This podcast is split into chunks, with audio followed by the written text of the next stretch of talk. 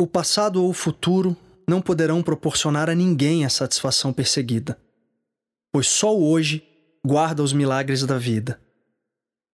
De igual modo, nem o céu nem a terra poderão lhe dar aquilo que ele ainda não encontrou dentro de si mesmo. Somente a transformação gradual da natureza inferior do ser humano no ouro radiante do espírito é que lhe permitirá assumir as rédeas da sua jornada. Está aqui e agora, ao alcance das nossas mãos, a chave da nossa libertação. E nada ou ninguém poderá abrir essa porta enquanto ele não decidir atravessá-la com seus próprios méritos.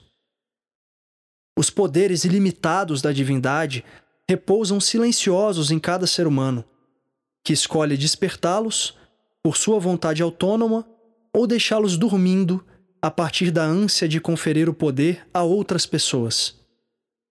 São muitas as trilhas que conduzem à transformação final, e cada um deverá construir a sua com seus próprios esforços.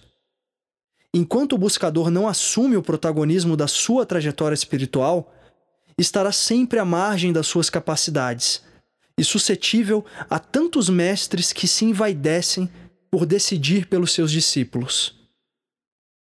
Muitos buscam um caminho pronto até a redenção, mas não se dispõem a caminhar um novo caminho, o seu e de mais ninguém. Aguardam esperançosos que o fiel mensageiro finalmente lhes bata a porta, com um mapa, uma bússola e, quem sabe, uma lanterna. Mas enquanto se recusam a se libertar da ignorância, a sabedoria não poderá falar a eles nenhuma língua que possam compreender. Serão apenas palavras vazias perdidas no vento, até que decidam assumir a responsabilidade e dar o passo certeiro em direção ao reencontro da sua maestria. Chega um momento em que é preciso deixar de fugir dos tropeços, pois são eles que corrigem os passos. A observação dos erros é que permite ao caminhante lapidar suas atitudes e avistar, finalmente, as feições da sabedoria. As respostas começam a se revelar no interior dos rios e vales escuros que ele ousou conhecer nas suas florestas. Num primeiro momento, a voz do Mestre tem o som da sua própria voz.